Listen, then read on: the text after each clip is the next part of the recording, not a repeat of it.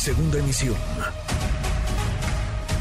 Manuel López San Martín, en MBS Noticias. Estamos, sí, en esta conversación, en esta polarización por el árbitro electoral, por el INE, que el INE no se toca, dicen quienes convocan a esta marcha, la del próximo 26 de febrero, para el presidente es un asunto que engloba otros temas, desde la defensa de García Luna hasta la corrupción, dicen algunas personas, en fin, cada quien su narrativa, cada quien su discurso, pero está claro que hay dos bandos y que está esto polarizado. En medio está el relevo en el INE. Cuatro asientos van a quedar vacantes, cuatro asientos en el Consejo General del Instituto y muy, pues muy atropellado ha estado el camino, pero a pesar de tropiezos y de piedras, de obstáculos, Ahí va más o menos avanzando en Cámara de Diputados la convocatoria, los trámites, los procesos para que se elija a esos consejeros electorales que ocuparán esos asientos. Tres consejeros electorales, además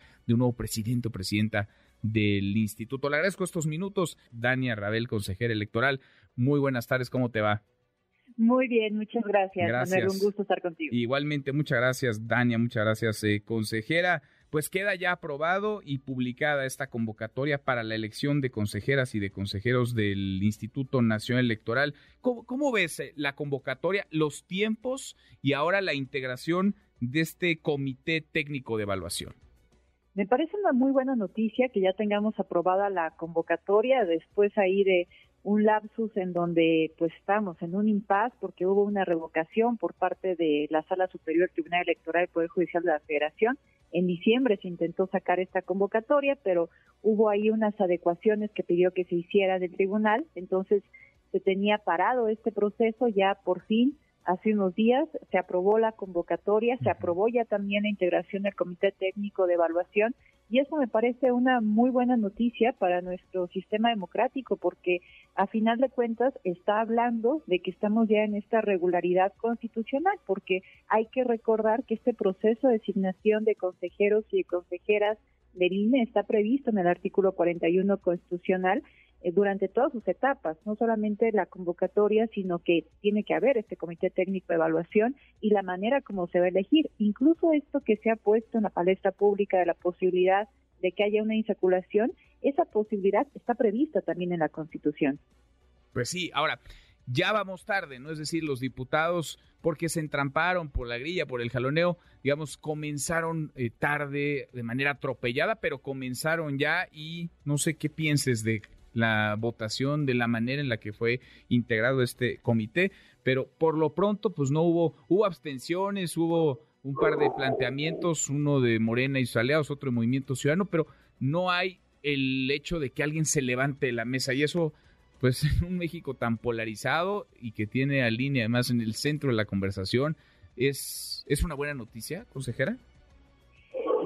Pero fíjate que además no vamos tan tarde. A ver, se estaba sacando con mucha antelación cuando se pensó hacerlo en diciembre, pero precisamente con uno de mis colegas que fueron designados, digamos, en la vez anterior, donde se designaron a cuatro consejeros electorales, eh, estábamos haciendo la revisión de los tiempos que en su momento se le dieron a ellos para entrega de documentos y para que se lleve a cabo todo este procedimiento y había la diferencia de un día. Por ejemplo, se estaba recortando un día el plazo que se daba a las personas para entregar sus documentos. Entonces, realmente va en los tiempos en los que se han sacado los últimos procesos de designación de consejeros y de consejeras. Ahora, por lo que hace a la integración del Comité Técnico de Evaluación, bueno, sabemos que son propuestas del el INAI, dos del INAI, dos de la Comisión Nacional de Derechos Humanos y tres de la JUCOPO. Así se integró este Comité Técnico de Evaluación.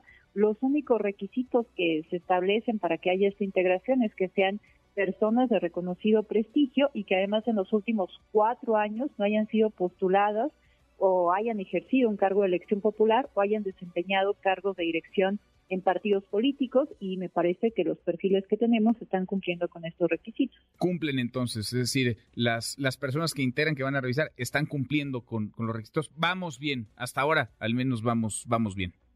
Sí, si hubiera alguna persona que considerara que no cumple alguna de las personas integrantes estos requisitos, también se puede impugnar. Hay que recordar que todo es impugnable ante el Tribunal Electoral Poder Judicial de la Federación. Justo como estaba recordando al inicio de esta charla contigo, hasta la convocatoria fue motivo de impugnación. Entonces, todo puede ser revisable por la autoridad jurisdiccional. Ahora, Habrá nombres, eh, podrán poner en una balanza, sopesar las trayectorias, pero si no hay acuerdo, vendrá la insaculación. ¿Es, ¿Es deseable? ¿No es deseable? ¿Qué piensas de ese, de ese escenario? Algunos ya querían que nos brincáramos hasta allá, lo decía el propio secretario de Gobernación, Adán Augusto López.